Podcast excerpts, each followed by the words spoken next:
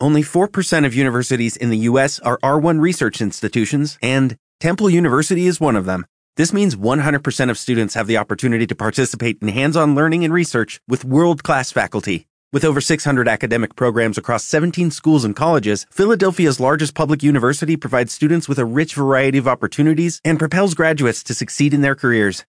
Temple University. Schedule a campus tour today at admissions.temple.edu/visit.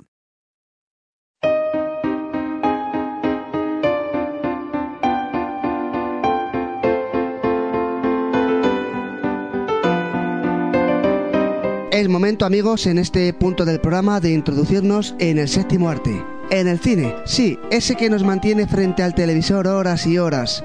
¿Se han parado a pensar las horas de cine que ven al año? A mí, con un cálculo rápido, es decir, con la cuenta de la vieja me salen una media de 4 horas diarias frente a la televisión, viendo cine, por supuesto, lo que quiere decir que me paso unas 1460 horas al año viendo películas. Amigos, me he parado, sí, 1460 horas. Y eso sin contar las series, los telediarios, los concursos y los anuncios publicitarios. Vamos, que al final prácticamente me tiro un tercio de mi vida delante del televisor. Nada de un tercio de la vida trabajando, otro tercio de vida de ocio y otro tercio de vida en la cama, sino que un tercio de vida trabajando, otro en la cama y otro viendo la televisión.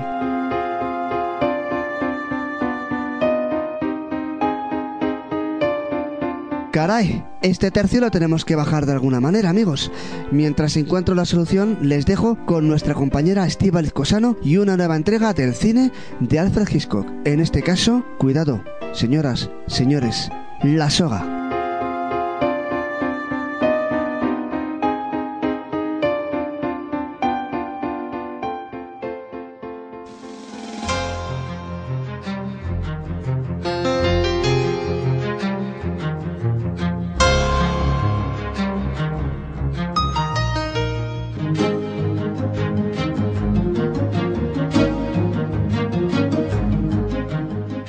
1948, Alfred Hitchcock estrenó esta película, y aunque su título original en castellano es La soga, se modificó al llevarse a Broadway llamándose El final de la soga.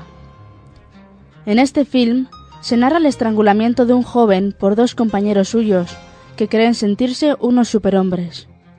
Después de cometer el asesinato, estos dos estudiantes esconderán el cuerpo dentro de una mesa, donde posteriormente se servirá la cena en la fiesta que celebran con motivo del fin de curso. Ellos estarán muy preocupados porque a esta fiesta invitarán a su profesor de criminología. Este profesor siempre ha defendido la no existencia del crimen perfecto, y aunque con el asesinato sus alumnos intentarán demostrar que está confundido, no lo conseguirán.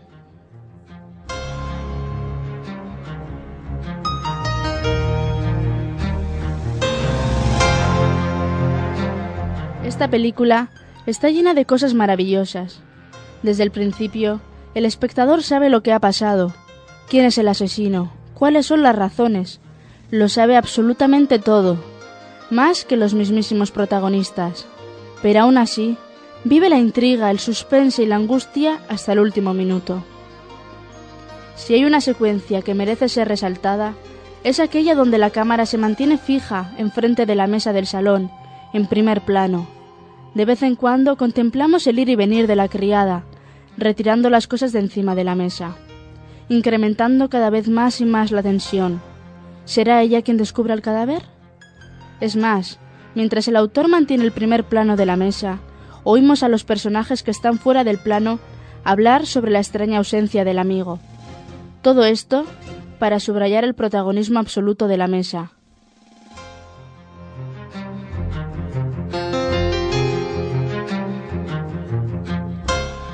La soga es un film, en mi opinión, casi perfecto. Solo hay que ver con qué destreza está filmado. Es una verdadera lección del manejo de la cámara y de la composición de la imagen. Hitchcock tenía la intención de rodar toda la obra en un solo plano secuencia, y aunque parece que así está hecho, el rollo de la cinta no era lo suficientemente largo. Por eso, cada vez que se terminaba el rollo, el autor lo resolvía de manera brillante con un fundido momentáneo sobre la espalda de un personaje u objeto, dando como resultado una aparente continuidad.